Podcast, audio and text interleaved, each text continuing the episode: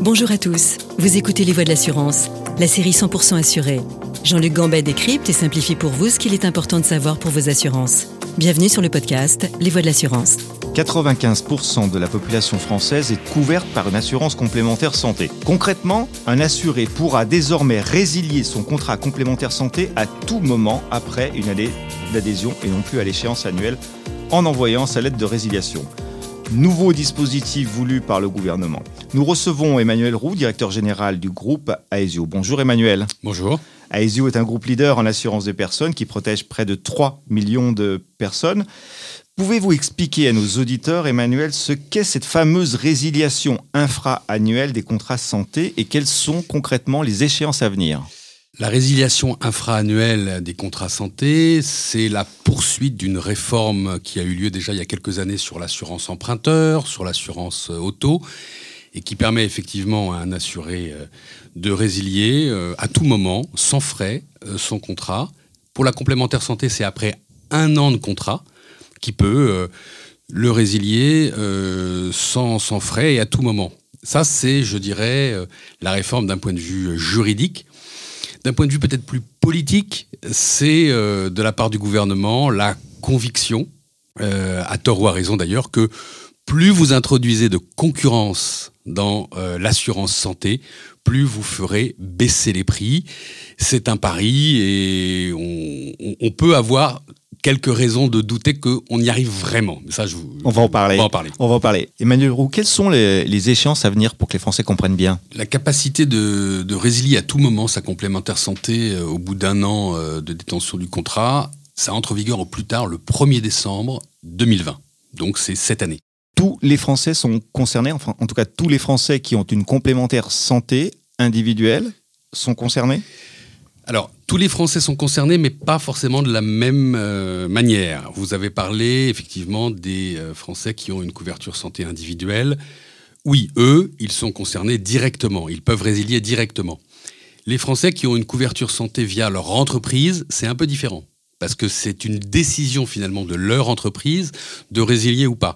Et puis, dans la population qui est couverte à titre individuel, il y a aussi beaucoup de gens qui bénéficient de la complémentaire santé solidaire qui est octroyée sous condition de droit. Donc là, la résiliation est beaucoup plus compliquée parce que d'une certaine manière, c'est presque les pouvoirs publics qui peuvent résilier si jamais vous ne remplissez plus les droits. D'accord. Tout ça est, très très clair. Les contrats de prévoyance lourde, maladie, euh, invalidité, euh, décès sont exclus du dispositif, si j'ai bien compris. Ils sont exclus du dispositif pour une raison simple, c'est que c'est de la prévoyance lourde, donc des risques, ce qu'on appelle des risques lourds, pour lesquels il faut absolument préserver les mécanismes de mutualisation qui sont des mécanismes de longue durée. En revanche, qu'on appelle la prévoyance en inclusion, lorsqu'elle est vendue en même temps qu'un contrat santé, on parle aussi de prévoyance de poche. Euh, celle-là est concernée par la résiliation parce qu'on considère que c'est très lié finalement à la santé. D'accord.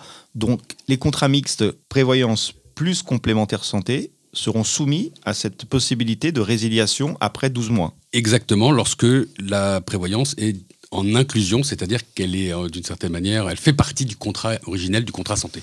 Alors Emmanuel, vous l'avez euh, évoqué euh, tout à l'heure, cette réforme, et je cite les propos du gouvernement, doit permettre une ouverture du marché de l'assurance santé à la concurrence et augmenter le pouvoir d'achat. Que pensez-vous de cet argument? Je pense que c'est un pari qui hmm, peut-être méconnaît un peu la véritable dynamique de la dépense de santé et donc du coût de la santé. La santé est un bien supérieur, elle augmente plus rapidement que le PIB. Pensez que simplement en introduisant des mécanismes concurrentiels euh, plus importants, plus développés, on fait baisser les prix, ça me semble un petit peu illusoire dans la mesure où ça ne touche pas le déterminant de la dépense, qui est lié au progrès médical, qui est lié au vieillissement, qui est lié au fait que nos sociétés moderne, civilisé, avancé, finalement consomme plus de santé que probablement avant. La deuxième chose, c'est que je ne suis pas forcément sûr que, au cas d'espèce de la complémentaire santé, l'effet prix soit toujours le facteur que les consommateurs, que les adhérents, que les clients mettent en avant. Pour une raison simple, c'est que l'assurance santé, c'est une assurance particulière dans laquelle il y a beaucoup d'interactions avec l'assureur, puisque Dès que vous allez chez le médecin, dès que vous allez vous faire soigner, dès que vous achetez des médicaments, vous êtes en interaction permanente avec votre assureur, avec votre mutuelle. Vous avez une carte de tiers payant. D'une certaine manière, vous avez des relations qui se construisent dans la durée et qui font partie quelque part du, de l'élément de confiance que vous construisez avec votre mutuelle ou votre complémentaire santé. C'est très différent d'une assurance, par exemple une assurance auto ou d'une assurance habitation, où finalement la fréquence est beaucoup plus faible.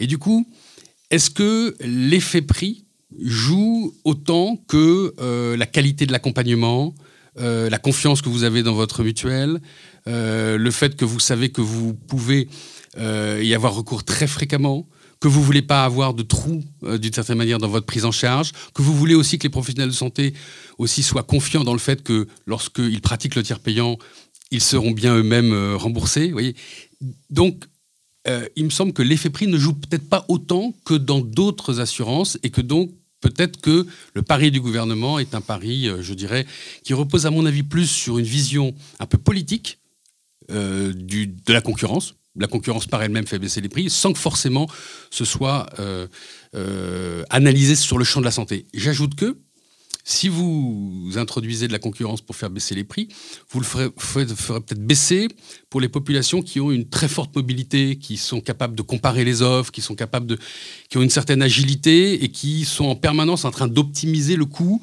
parce qu'ils considèrent qu'ils sont jeunes et que après tout, euh, ils, voilà, ils veulent, un contrat mais qui leur coûte le moins cher possible. Et du coup, si effectivement il peut y avoir une baisse de prix sur cette partie-là, y a un risque finalement que ça altère un peu la condition de la mutualisation et que ça se répercute sur, sur d'autres types de populations. Donc attention, il peut y avoir baisse des coûts pour une partie de la population, celle qui veut véritablement optimiser le, le coût de son contrat, et par un effet évidemment automatique, euh, la mutualisation reposant sur moins de monde, ou en tout cas sur des gens qui n'ont peut-être pas cette capacité en permanence à arbitrer d'un point de vue euh, de consommateur, du coup à payer plus cher demain leur contrat. Donc attention aux effets, euh, je dirais, de moyen long terme qui pourraient aller à l'inverse du but recherché. Alors vous les avez un petit peu évoqués, Emmanuel Roux, cette, cette réforme qui prend effet 1er décembre 2020, hein, c'est ce que vous avez euh, dit tout à l'heure, euh, est semble-t-il soutenu par certaines organisations de, consommateurs. Quelles peuvent être les, conséquences pour les organismes au sens large qui assurent euh, les Français en complémentaire santé de cette réforme? Je crois que il faut, il faut, de ce qui est une menace, il faut faire une opportunité. Une menace, pourquoi? Parce qu'effectivement, il y aura plus de concurrence, plus de comparaison, plus d'attaques de portefeuille. Euh, on parlait des entreprises tout à l'heure. Il est clair que ceux qui ont une fonction d'intermédiation dans le marché de l'assurance, les courtiers vont essayer aussi de, profiter de, cette réforme euh, euh, pour multiplier les capacités d'assurance, pour mettre en concurrence les acteurs, les preneurs de risques. Bon, ça c'est clair que c'est une menace. Ça l'a été il y a quelques années pour les assurances IRD, pour les assurances emprunteurs. Nous, mutuelles complémentaires santé, je crois qu'il faut en faire aussi une opportunité. C'est-à-dire aller peut-être au bout de la transformation profonde de notre modèle, hein, qui est à l'œuvre depuis plusieurs années, avec plus de réglementation, plus de concurrence. Euh, il faut qu'on travaille sur des logiques d'accompagnement, faut qu'on travaille davantage sur, je dirais, l'attractivité, la rétention. Les enjeux de CRM vont être très importants pour nous, peut-être plus encore avec la résiliation infra-annuelle qu'aujourd'hui. Les liens qu'il faut qu'on opère entre la qualité de notre gestion et nos offres, euh, et puis euh, aussi repenser nos relations euh, clients d'une certaine manière, nos plateaux téléphoniques, notre capacité d'être beaucoup plus en, accompagnement, en anticipation, écouter la réclamation, écouter la voix du client, savoir détecter le mécontentement. Alors on le fait bien sûr hein, déjà aujourd'hui, je veux dire, mais le RIA est peut-être une occasion de transformer plus profondément notre modèle pour aller au bout de cette expérience client fondatrice, hein, mutualiste, euh, qu'on porte en nous, et puis aussi, euh, pas simplement sur un mode défensif, mais sur un mode aussi offensif, aller aussi proposer nos services, proposer notre qualité de service, proposer ce que l'on est. Et je ne le vois pas euh, comme quelque chose de défensif, autant je peux avoir des doutes, autant le citoyen qui vous parle peut avoir des doutes sur finalement le fait que ça fasse baisser le prix de la santé à moyen long terme. J'y crois assez peu. Je crois même à des effets de démutualisation qui peuvent être un peu embêtants pour un certain nombre de nos compatriotes. Autant le mutualiste que je suis et l'assureur que je suis fera de cette réforme un véritable levier pour aller au bout de la transformation de son modèle, pour s'assumer complètement comme un acteur de marché et pour, d'une certaine manière, concrétiser, donner de la chair à ce que je, considère être la plus-value mutualiste, c'est-à-dire la qualité de l'accompagnement de nos clients tout au long de la vie. Voilà. Emmanuel, vous évoquiez tout à l'heure qu'il était possible qu'en termes de répercussions tarifaires, ce, qui intéresse aussi les, auditeurs, s'il pouvait y avoir des catégories, euh, pour certaines catégories, des effets d'aubaine, des, populations relativement jeunes, et à contrario, euh, des euh, impacts forts pour certaines catégories, les retraités par exemple, en termes de coûts de complémentaires santé. Est-ce que ces contrats, si cette vision est, réaliste, est-ce qu'il n'y a pas un risque de voir des euh, des personnes retraitées ne pas plus pouvoir s'assurer Et euh, est-ce qu'il y a encore plus de Français qui renonceront euh, peut-être encore à se soigner pour des raisons purement économiques?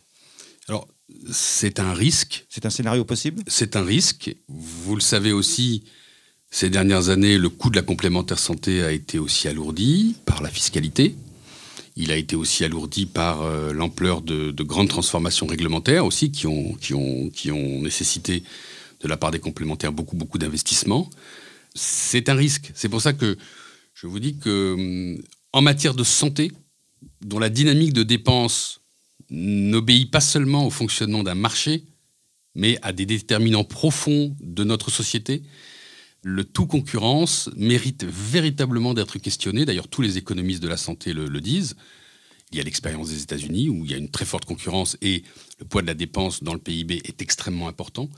donc il faut peut-être aussi à un moment qu'on s'interroge collectivement sur les modalités de la régulation. Bah, vous savez comment est née euh, l'extension de la résiliation infra-annuelle à la santé elle est née au moment de la question des gilets jaunes, lorsque les pouvoirs publics ont pointé des augmentations de cotisations sur quelques opérateurs du marché, quelques opérateurs qui se comptaient sur les doigts d'une main, répercutant la réforme, vous savez, du 100% santé. Et du coup, il y a eu une forme de, réponse politique à travers cette proposition de loi portée par un député d'étendre la RIA. Je ne suis pas sûr qu'on ait fait préalablement la bonne étude d'impact pour bien mesurer les effets de long terme de la concurrence sur la baisse des prix des assurances santé. C'est pour ça qu'il faudra être très vigilant dans la mise en œuvre de cette réforme pour s'assurer même si tous les opérateurs vont jouer le jeu et vont essayer d'en tirer des opportunités pour se développer, pour croître, pour proposer leurs offres, il faudra s'interroger sur les conséquences sociétales de long terme d'un risque de